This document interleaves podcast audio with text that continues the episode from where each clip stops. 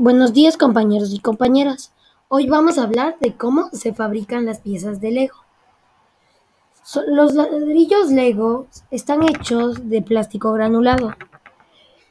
Estos lo guardan en su interior más de 30 toneladas de plástico. Luego lo bombean a través de tubos hasta el área de moldado, donde se secan, van al área de empaquetado y llegan a los centros comerciales donde nosotros los obtenemos. Muchas gracias por escuchar. Nos vemos en el siguiente capítulo. Adiós.